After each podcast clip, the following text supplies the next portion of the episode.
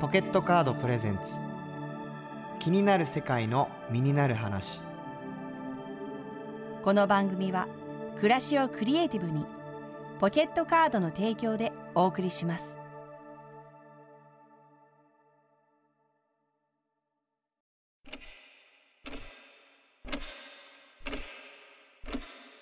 えー現在2023年、えー12月20日です今日はですね趣向を変えてですね最近おすすめのドラマをあのキニミニファミリーの皆さんにお伝えしたいなと思います、えー現在ディズニープラスであの配信されている「ムービング」という、えー韓国ドラマなんですが、まあざっくり言うと超能力を持って生まれた人々のお話ですこれ何がすごいかってまあとにかく伏線が多い作品でしてその回収の仕方がですねやっぱ上手ですねで面白いっていうのとあとはやっぱ戦闘シーンのグロさと恋愛シーンのほんわかさのギャップがすごいですね、まあ、ジェットコースターのようなあのドラマなんですけれどもまあここでいろいろと話しすぎると面白くなくなるのでぜひ皆さん、えームービング」ご覧ください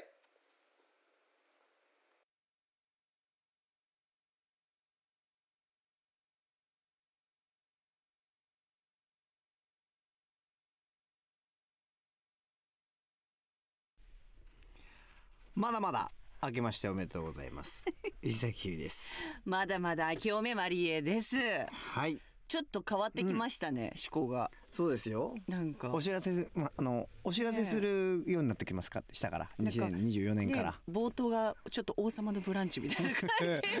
じになってくるじゃないですか。いいですねおすすめを、ね。そうですよ。よちょっと私だって人に物を勧めることだってあるん ですよマネージャー見ました私だからこのムービング、マジでいろんなところから面白い、面白いって聞くんです。はいただそのディズニープラスうんだけなんですよ。そうなんですなぜディズニープラスだけかあ教えてください。原作者さんが、はいあのディズニープラスはうん。 2倍速で見れないんですよあー原作者さんのそう意なだ向で飛ばしてみてほしくないという熱い思いからディズニープラスになったんですすムげービンえグ。そういうことぜひご覧くださいいや待って待ってごめんごめんそれだけでドヤされても、 全くの全くおすすめされてる感じしあそなういもっともっと良さを教えてくださいその、ええちょっと今ね皆さん、ムービングで知らない方は私もですけど、今調べながらちょっとね、見てますけどちょっとね韓ちょい韓国ドラマなんですそう韓国ドラマで、まあ、ちょっとネタバレになっちゃうかもしれないからマジで耳を塞いでほしいんですけど いやい聞かなやラ聞ジいオてほしくない人はめっちゃラジ オそれでおかしおかしな話、うん、超能力者さんたちの 戦い簡単に言うと戦いのお話なんですけど戦いの話、うんうん超能力者さんたちの戦いの話戦いのおはいはいはい話はい超なるほど能ね力者さんたちとその超能力者さんを消そうとする組織のなるほど。戦いあ、ジョン・インソン、知ってますかっこいい知ってますよ。えー超絶イケメン出てますねこれ。え俳優さん俳優さんあの俳優さん主人公の主人公の中の一人じゃないですか。あえ見して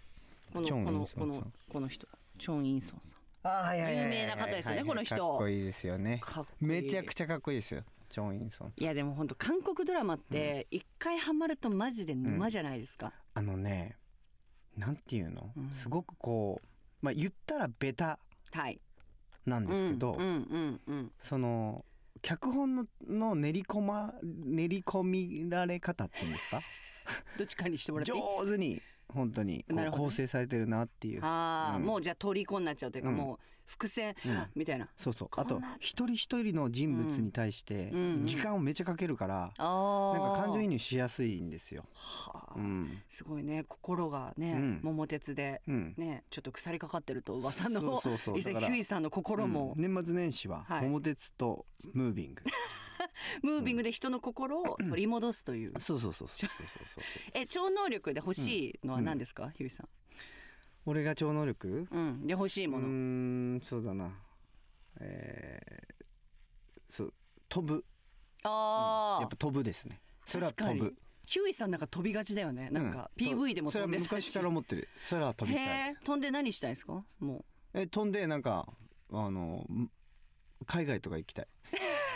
それどこでもドアとかじゃなくてもいいそのなんか瞬間移動っていう、いやいや飛ぶのがロマンチックじゃん、なるほどね、うんうんわ私は瞬間移動がいいんです、うん、いやそれさとだってこれとま前も話さなかったっ前け話したっけこれだってあ 忘れちゃってんだけどこでもドアを使ってさ、うんさあ会いに来たよっていういうのとさ時間ただね一つ言わせて、うんうんと空飛んだら俺の走ってる、あの速度しか出ないわけいやいやはや早いから空もう空飛ぶ 時あアトムぐらい早いからでだとしてもじゃあハワイに行くまで7時間ぐらいかかる、ずっと ずっともうさらされてるわけ、うん自分の体生身一つ、そうそうだ ねマジで多分着いた頃には風受けすぎて顔壊れてるからね絶対 いやそれでもいいですか一回スーパー銭湯とかやって それで会えばいい時じゃん間かかりますけどね、ということで、はい。はい、マネージャーの今井さ んが。ひゅういさんが。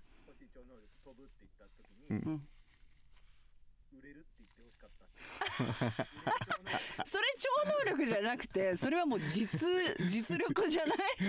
触れる触れる超能力それは多分分かった。それはひゅういさんはなくていいんだよ。それは今井さんが持ってる超 能力。いいんちゃでうも。そそそれれはいや売れる中超能力持ってたらあんまりなんか面白くないてか、うれ、嬉しくないだろうね。そ売れうれんそれてに関して言当ったらだ然だから。から売れそうな超能力の方がいいんだろうねなんだそれ。 ずそっの方とが。頑張れるっていうかずっと行かないみたいな。ああ、ずっと二止まりみたいな。そう そうそういらないなそうじゃないと歌作んなくなっちゃうはい、前回ははい皆様から寄せられた書面をたくさんご紹介しました。はいまたそのうち書面での募集をしますので、何か面白いことを思いついたら下書き保存で置いといてください。うんはい前回の放送をお聞き逃した方は、ラジコかほぼ未編集のポッドキャストをお聞きください。はい Spotify で気になる世界で調べると出てきます。さて、はい今回はシリーズはいぶった。手塚治虫みたい なね、うんシリーズになるんですかねこれはおねう仏教の道に仕える僧侶の方をお迎えしてはいありがたいお話を伺いますいやでもこれはちょっと気になりますねだいぶ気になる世界ですよ、あの今回はね、その四谷のん坊主バーのマスターあ住ら職あらあらなんかすごい世界で坊す主ねバーがあるというのはびっくりなんですけど、藤岡由伸さんにお話を伺います、はいというわけでひゅういさん、今週もここまでの情報をもとにはい一曲目にふさわしい曲を選んでくださいえー、そうですね、はいちょっとぶった感あるんじゃないかなと思いますぶった感石崎ピーナッツバターいらっしゃいませ。ここのお店はこのカードで払うとお得なのよねいらっしゃいませえーっとこのお店はこのプリペイドカードにクレジットカードでチャージしてから払うとポイント両取りなのよねいらっしゃいませ。このお店はんうんとあれどれで払うとお得なんだっけアプリカードあれあれああもうなんなのよもっとシンプルに買い物を楽しむならどこで使っても請求時に自動で1%オフポケットカードが発行する P1 カードで藤岡由伸です47歳です私は、えー四谷にある坊主バーというところで、まあ、マスターをしております、えー最近ハマってるものはそうですねあの筋トレとピアノがですね最近ちょっと、えー始めていますということではい、ということで今回は藤岡由伸さんをお迎えしましたよろしくお願いしよろますしくお願いしますしますすごい多彩なんですねダサいではないんですけどもちょっとごいね理由がありましてまずだあって理由が、うん、ああ 何まずだって 何 いいタイミング悪かったじゃあちょっとおお服お服お召し物ねお召し物お召し物お召し物今日ラジオだということなんですけれども、うんうんちゃんと一応、清掃というんですか、まなんあ、そうですね、えーあの一応清掃というか衣ですね清掃衣とすごいワンサーでかっこいいやっぱかっこいいしなんかわかんないけどやっぱありがたい気持ちになるっていうのは、ねこれなんか日ね本人ですよね、うん完全にいろいろなんか聞き、なんかお願いしたくなるっていうか あそういう違うかおら願そいもそもはよくわか んないけどでもわかる気持ちなんか、やっぱ落ち着きますかこの清掃の方があそうですねスイッチ入るというところもあるかもしれないですねなるほど、結局坊さんで衣で食べてるんだなと思うんで言い方あー悪いですそれでもなんかあるかもしれない、なんかひゅういさんなんかありませんこのギターをせしょった瞬間になんかこうアーティストだみたいああそうね、あんまないかなな。ないんかいやありがとうございました。ね今回あの初めてのお坊さんゲストということで、はいちょっとプロフィールをねご紹介させてください。幼い頃に母親が出家、うん熱心な信仰者の祖母に引き取られ仏教に惹かれるはい15歳の時にボブ・ディランに出会いえ衝撃を受け渡米を志したが周囲の反対もあり高校に通いボクサーに なるちょっと一旦止めましょうかあごめんなさいいうことだちょっともう今情報が肩うん今目まぐるしいまず、お母さんがそうそうそう出家されてそうなんですそうですねでおばあちゃんに引き取られなんかまたすごいたわけですね、それは覚え記憶があ一る応えっと私が生まれて、まあ、すぐだったんですけど母が出家しそうて、なねえっと田舎の兵庫県の田舎の方に預けられまして、物心ついた時はそうですね祖父母に育てられてる状況でしてはあなるほ朝ど晩必ずお経を読んだりとか、まあ、そうああいうようなるなほどなる環ほ境どでしたんでねもう3歳4歳ぐらいから大きくなったら何になるって言ったら防災になるとおじいちゃんによく言ってたのを覚えてます。はあ、えーそれってそのおばあちゃんのお家がお寺さんだったではなかったんですけということどじゃないんですすねごく熱心なへーそうかじゃあお母様にはその後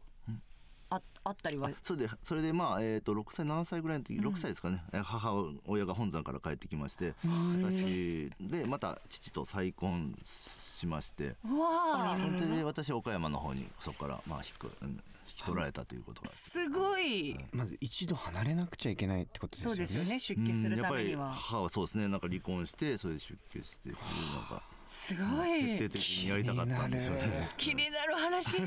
気になる話 お母さんもゲストにぜひ ね今度そうそしてえボブ・ディランに出会ってそうですね15歳って中学校中学3年の時にディランの「えードン・ルック・バック」というそのドキあーュメンタリー映画ですかねあれを見てなんだこの人って歌を聴いてもうむちゃくちゃハマりましてですねまあそれまでもあのフォークが好きだったんです吉田拓郎さんとか長渕剛さんとか好きだったんですけどディランに初めて見てうあわーこの人がルーツだったんだって言ってそあこから60年代フォークとかブルースとかを漁るように聴くようにーなあーったのはそうなんですねじゃあもうその前はもうぼお坊さんになるっていうのは決めてたじゃないですか、そうで自すね分の中でもうだただあの小学校になるぐらいにちょっと忘れますよねやぱりちょっと忘れてきたはいはいはい野球選手になるとかはいなんかその子供らしい夢になってたなんでるすほよどなるほどあそれはいはあったんですねありましたでもう渡米をしようってそうですね15歳の時もうボブ・ディランになるんだと思ってニューヨーク行くって言ったらやっぱりき断られてあ の止められますね断られてるから はいダメとこ高校は行きなさいって言われて、そっか、はい、でそう日本にいるんだったら私ボクシングもやりたかったんでなんかなぜか僕僕なんかボクサーになってるんですよ。はあはあはあそうすごいでてすかね多彩すぎません、なんかこれボクサーはえちゃんともうこれはプロボクサーそうですね私はアマチュアですけど高校でボクシング部が結構強いところがありましてそこに入ったんですなるほどでそこでやってましたら、まあ、成績良かったんで大学そのままボクシングで入ることになりましてはいはいはい、推薦で入りまして、はいそれでまあやってたんですけどなるほどでその後そして大学在学大中に学そうボクシングやったんですけど、まあそれをきっかけに、はいまああのなんか人生をいろいろ考えるようになりまして、はいある時あかあなるほど、ら自分は何やってんだろうとなんかこんな毎日殴り合って戦いの世界でってやりすぎてですねやりすぎた、えーボクサーやりすぎた共存世界なんだろうという真面目に考えるようはいになっはいはていそれで宗教の世界に結構どっぷりはまるのもありましたしもう一つはやっぱり精神鍛錬で瞑想とか座禅もずっとしてましたんで。うんもう両方がこう相まってですね、宗教の世界どっぷりとでへでえ最初に答え得たのがキリスト教だったんです、えー人間を愛するために生まれてくるんだという、マザー・テレサの思想にですね、これだと思いましたね、あでこのえーインドに渡りそうですねマザー・テレサとでもそこで働きたいというか全てを捨てて大学も辞めてって思いで一度会いに行こうってちょうどお会いできたんですえあのまずマザー・テレサさんってインドにいらっしゃるんですかカルカッタにいらっしゃるんですねあすごいその行動力がまあバカでしたねなんかねいやいやいや思いついたらあ会いたい人には必ず会いに行くっていうようなすごい会えるんですねマザー・テレサ思いが通じましたねもうアポなしでしたけどええアポなしで会えたんですか、もう行きたいって言ってそしたらたまたま、まあ、ミサも出て、はい、あはいはでいも本当お体が悪い時だったんですけどたまたまその時は出てこれてはいはただ英語も喋れないですけどねちょっとこう、頭撫でてもらったりこういろいろとでミサも参加させてもらったり、周りの人とか施設を見せてもらったりしたんですけど、その時にせっかく行ったんですけどなんかここじゃないなと思ってしまったんですよね。うわあいそれはこ自分の居場所じゃないじゃなないと感じたんうですーん面白いでなんであだんな貧しい子供たちを愛したいっていう思いがあったんですけど、ん全然愛が生まれないというか湧いてこないへー 湧いてこないしまっすぐだそこでじゃあキリスト教ではないなって思ったもうすごいモヤモヤしましたそれでモヤモヤしたままあの仏教遺跡とかちょうど回ることになっていろんなとこ行ったんですけど、なんかねそういう後にもう日本戻ってずっとモヤモヤしてどういうことだろうって言った時に浄土真宗のお寺の前に、うんまあ、あの掲示板って言葉書いてたんですはいはいはいそれをパッと見た時にこれだと思いましたねえーそれはどんな言葉だっこたれはんですかたあの大したこ大したことじゃないんですけど、まあ、在郷人事の凡夫という親鸞聖人が自分自身のことを言われてる言葉があったんです、罪が深く業が深く重い私は凡夫っていうの凡人ですね普通の人だというか、うんそういう言葉をご自身で言われててそれを見た瞬間にああこれが私はここだの道だと思いますねへえ面白いその他にも日本はその宗派が何個かあそうっでてすね年代宗だとあかあるんですけどやっぱり親鸞という人間に惹かれまして、うんで有名な「歎異抄」という書物あるんです結構危険な書って言ってへ明治期まで隠されてたんですうん隠されてた、はい、あの悪人正気って悪人が救われるっていう教えが誤解されるのでなあそれはちなみにんごなぜ誤解されてしまうやっぱりあの悪いことした方が救われるんじゃないかっていう人がいっぱい出てきたわけそでっすか当ちゃん時と読めてはないいと、読めてないへで悪人正悪人が救われるあのそうそうそうあえなるほど悪用されないように封印されてた封章印されたんがであすけるどそれは、ね、すごいなそうあの面白いね浄土真、はいその卒業後に、うんはい浄土真宗本願寺派の僧侶となり、ん僧侶となった後もブラジルに渡り、でしょすごいでしょブラジルに渡り、うんま半年、音楽を学ぶのうんなど音楽活動も続けていらっしゃる。いいですよねいいんですねぼ坊主ぼこの時点で坊主バーもやってたんです坊主さはんいはいおいくつの時に、 24の時に坊主バーやりましてへーた3年ぐらい経った時にまあちょっといろいろまあお店もまああって一回なんかあの逃亡したくなります逃げたい逃げたくなったえちなみにお坊さんが、はいあのー音楽を活動するっていうのっていうのは別にとそれは悪くないと思いますそうなんですねやはり音楽ってすごく布教活動の確一かにつとしてはいはい昔から宗教って使ってるわけでしてはいはいその親和性はものすごいありまなするほどなるほどそうかじゃあそえそれ一つただでもちょっと嫌になったっねてことですねまずねあの坊主バーが嫌になりま したまあ今もあるんですけど一旦ちょっと逃げたいな最近すごい荒れたましだてですなねんか逃げたいなという場所がブラジルっていうのもちょっと気になるんです けどそうですね一番反対なんか一番反ね、対そうそうだってほらボブ・ディランに憧れうてん憧れてますねえてえアメリカに行きたいなって気持ちはあったからアメリカに行くのはわかるじゃん例えば行くねブラジルブラジそうルですねあのカーニバル一番な長く安く行けるところはっていうのとブラジル音楽もちょっと好きだったんですけどえーもっと言うとあの当時ブラジルの彼女がいまして待って待って全然今の全部嘘じゃあんーやばい絶対最後が本音や ブラジルの彼女がいたそしたらもうあのブラジルの彼女の実家に住めばあのえお金もかからな いし待って待ってブラジルの彼女はブラジルにいもやういや住日ん本で日本にでなるほど一緒にはいいたんでそうですねちょっと一緒に行こうかもうみたいになってそこだっ たらかなり長くいれるんじゃないかと、どれぐらい行ってらまあっしゃ半る年ぐらい行ってました。本当にじゃあもう音音楽、まあ、であのその子もミュージシャンだったあーんでなするけどもほどこの音ね楽、まあ、えー、すごい奥深い話していいですかどこで出会ったんですかそのブラジルの彼女あとのはです ね、えっとブラジルのお店で歌ってた子なんですよ。で仲良くなりまして、なんかもう意気投合してそうですね。まあ若かったですけどね、その子もね。そっまかだその時まだだってそうです私24歳とかだったんですもんね24でおおすごーいくらいへー面白いねすごあのーちなみにその彼女ができた時とかって、うん一緒にそのお経読もうみたいなのとかってあるんいでやすか本当はまあそれが一番あれなんですけど、すごはいいはいカソリックのめちゃくちゃ経験な。それはそれでまたそうだかから付き合ってもその必ず教会になんかそっか毎週教会一緒に行ってましたね。ええー、ーすごい知らない世界だそ ねっかじゃあどどっちかというと彼女に合わせてそうですねあげてたっていう感じなんですね、なるほどえー面白いそれブラジルに行ってなんか心の変化みたいなのはあったんです かありましたね。えーっと、そうですね。ブラジルはなんでしょうね。なんかうーんすごい日本に帰りたくなったですね。俺と同じタイプだ違う違う違う今違うじゃんブラジルに行ってなんか得ても得てなんかすごい開花したみたいな話かと思ったらん日本に帰りたいだけだった日本食もめちゃくちゃ恋しくなる。わかりますジャーだとかあの肉の匂いがダメでもうすごいわかります。違う違うそう日入々りさたんもくなりねますよね。日々さんもそれ言ってましたよねうんおかしいなんかだいぶ奥深いんですけど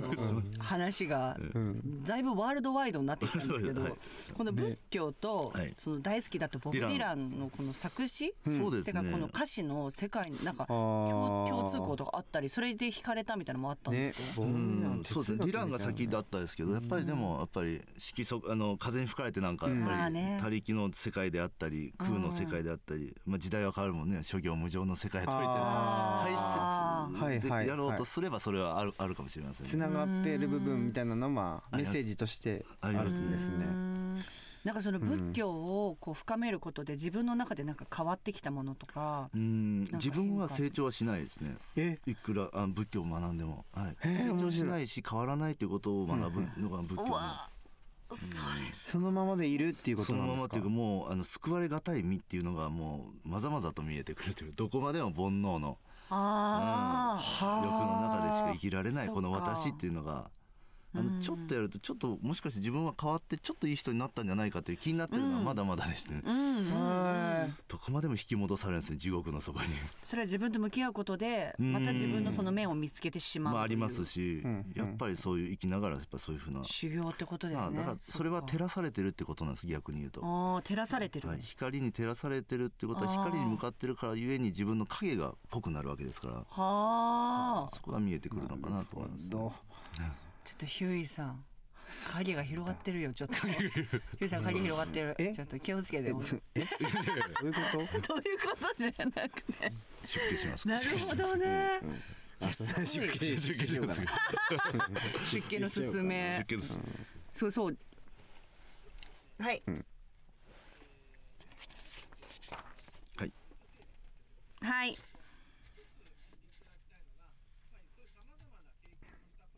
うん。うん。うん、うん、うん、はい。さまざまな経験か。うんはい。はい。わかりました。はい。はい。まあ、こう結構ね、もう本当にいろんな経験をしてきて、うんこう学んだこともあったと思うんですけすごいど、よねそれがその仏教を広めることと、なんかこれなんていうんだろう影響がそれに及んだことってあったりするんそうでですか、すね、まあ、広めるという意識は実はなくないんですけれどはもあいろんな人に出会う中で、自分の共通項というか自分とその人の共通項どんなダメな人であろうとも、どんな悩みであろうとあ、なんとなくこうかなという想像力が働くようにはなりました。そっかそのえ経え験でいろんな人に会ってきたからこその、ええええええなるほどね。そうでじゃあいろんな人に出会うでいうとねその坊主バーも多分いろんな人と出会う場所ではあるんですけど、ちょっとどんどんなバーかちょっと想像ヒューイさんどうですかどんなバーだと思います坊主バーはいらっしゃいませみたいな感じで木魚とかドラとか叩いて。テーマパークやん完全に 違うのそか。れ完全テーマパークどどうですか合ってあでもまあまあ近いテーマパーク的な要素もございます。正直ああそうですそうではいすか。えそんなはいそこはややらないですけど。木魚でいらっしゃいませとは言わない言わないででしなょんとか飲み物とかもそうですなんとかあのぼなんとか菩薩ハイボールみたいな。そうですね極楽浄土とか、はいはいはいはい。極楽浄土というカクテルがあるんですけども。そんなん頼んじゃうよね絶対頼んじゃうね。へえどんなお客さんがいらっしゃるんですかでもやっぱりあの興味本位の方もいらっしゃいますし、でも本当に悩んでる方とか、まあ仏教に興味を持ったという人もいます、で最近は海外の人が相当いらっしゃいますね、えー、それは、うん、お話をされるんですか結構そのねえお客様と。確かにあそうお話しますまあそへーれが一応メインですあしなるほどそれはめちゃくちゃ面白いバーだ。で1日2回そのショータイムじゃないですけど、はいお経を一緒にお経を読んで法話説法をさせてもらうっていう時間はご用意させてもらってます、ええ。その時ってその海外の方には英語で全部、そうなんですけどまだそこまでちゃんとできないんですけど、まあ、スタッフでできる人は英語でやってますし、私もテキスト見ながらしゃ英語でやる時もありますしえーちょっとじゃあやっぱ結ね構ねお酒を飲みながらちょっと心が開いた状態で皆さんとお話しする場所にもなそっうてでるすといねうカジュアルに仏教をちょっと感じていただければいいかなと思います。えうんそれってももしよかったらあのリトル説法みたいなリなトルん説かああねあのちょっと今あり普段やってる説法ですかはいぜひそうぜですひねぜひ、えあのーまああのそうですね私あの浄土真宗という教えですから浄土真宗ってはい極楽浄土っていうえー世界を解くわけです。はいまあ、よく世間ではあの世の世界と解くんですけれども、そのあの世の世界の話で死んだ後の世界だから我々関係ないよねって思われがちなんですけど、仏教って生きてる人をどうやって生きるべきかっていうのを説いてますし、その極楽浄土も生きる人のための教えなんです、だから亡くなった後真っ暗闇無の世界に帰っていく我々じゃなくて光の中に帰っていく世界あのを生きてるんだということなんですけど、私はあの小さい頃そのさっき言いましたけど、まあ、そういう環境でしてあの父親はあの料理屋やってたんです日本料理の世界で。でその岡山に引き取られた時にですねもうボロッボロのなんか一軒家に住住んだんですね家族で。そこがものすごい嫌だったんです友達にもすごい馬鹿にされまして、すっごい貧しいお前んち貧乏貧乏って言われてぼっとん便所で昔でしたから、嫌だな嫌だなと思ってたんですけどまあ、え45年そこに住んでたんですけど、まあ、次のお店作るって言って、まあ、土地を買ってて見に行ってて一緒にやってたんですよね。でその時にだんだんと家が建って建っていくプロセスを見ていったんです、毎晩あ毎晩というかあの一緒に家族夜行ってあ建ってきたねってここはじゃあ僕の部屋だとここはこうなるねってだんだん想像していくんです、ねで想像していってまた家に帰ります、帰る家はボロボロのまた変わらない家なんです、でそれを繰り返してくるとこのボロボロの家に住んでるんですけど味わいが変わってくるんですね、あいつかあそこに住めるんだなって、そしたらこの家もなんか懐かしいし愛おしくなってくるんですね、あこの家で何年も住んだな、いつかここ離れるんだなあここの良さもあるなって、何かこう味わいが変わるんです、極楽浄土もそういう同じような気がしまして、極楽浄土に必ず生まれることができて必ず仏にするよって仏さんが約束してくれてるんです、誰でも迎えるしすごい光り輝く素晴らしい世界だよって、今仮の世界を我々生きてるんです人生って、ええ嫌なことをたくさん苦しいこと別れも出会いも、えいっぱい思うようにならないことたくさんあるこの嫌な世界だなと思うんですけど必ずえ迎え取ってくれる光の世界があるということを知ることによって味わいが変わるんじゃないかなと人生の。あーなるほどねそれが極楽浄土の考え方なんじゃないかなって最近いただいておりましてですね。あーありがとうございますすげえわかりやすい。ね、味わい深いって思えたらいいよね、なんか苦しいこととか、そうですねなんか自分の中で味わい深いことだこれはって思えたら、まあ、それも尊いご縁ですしそうですよね出会いなんですねあ。と気が楽になりますよね。あ確あかにのそのか、今そうですねみたいな考え方って。うんうんうんうん一生ここにねいるわけじゃないですし、うん確かにいやーいやありがとうございます。ありがとうございます。ね、はい、ということで最後にはい自分にとってはい大切なものをはい3つ三つ教えてくださこれい。三つってすごくいい数字だなと思いましたけど、仏教でやっぱ三本柱があるんです。これなんですね。この三つを抑えましょうって言うんですけど、一つは諸行無常、すべては移り変わりますってことを知ることなんです。でもう一つは処方無我ってこれ難しいですけど、みんな生かされてますと、いろんなみんな目目に見えないつながりの中で我々の存在があるんですよって、自分だけじゃないよということを、ま、学ぶことなんですね。でもう一つは、まあ、一切皆苦という教えですね全て思うようにはなりませんそういう世界に生きてるってことなんですだから思うようにしようと思わなくていいっていういや本当にそう思う移り 変わりー、今日最強だ。最強だね。永遠聞いてたいね。このお話を。みんなに教え たいよ。 確かにみんな学んだ方がいいねねえ。心が楽にないるやよ。本当に本当に。そこだけを踏まえとけばなんかあった時になんかああそうかなあそうだね諸行無常だねってああ生かされてるね っていつもこう思い生かされ思い思い出していく本当ですねことですね。ありがとうございますごいね。す。そうですね。ちょっと今のはまあ藤岡さん的にははいねまっすぐな答えだったと思うんですけど、ちょっと吉信的にははうん吉信的な。ちょっと格好つけてないバージョンの3つ も今のちょっとねあそう完です全決ねまりすぎてたんであわかりましたなるいはいはいちょっちょっとと格好個つきま人した的な番組的に格好つはい はいいた。まあだからそうですね。えー困っちゃうよっ えつってえ、そうですまあ、えーお金と女性と名 誉。こらこら。 えーそれだけですかね。言う よね嘘です嘘です嘘ですよこれが皆んさんお坊さんのあれですよちょっと待って。本質ですちょっと待って本質違いま。これがお坊さんのもう今までの話全部ひっくり返ったから今極楽浄土です。大そ丈れ夫がです諸行無常で大す丈夫。です無常でいただいてす。その終了無事ありがとうございます、というわけで TBS ラジオ気になる世界の身にな る身になる話、え今週も四谷にある坊主バーの藤岡由伸さんにお話を伺いましたありがとうございましたありがとうございましたすみません。お邪魔しました。ありがとうございました。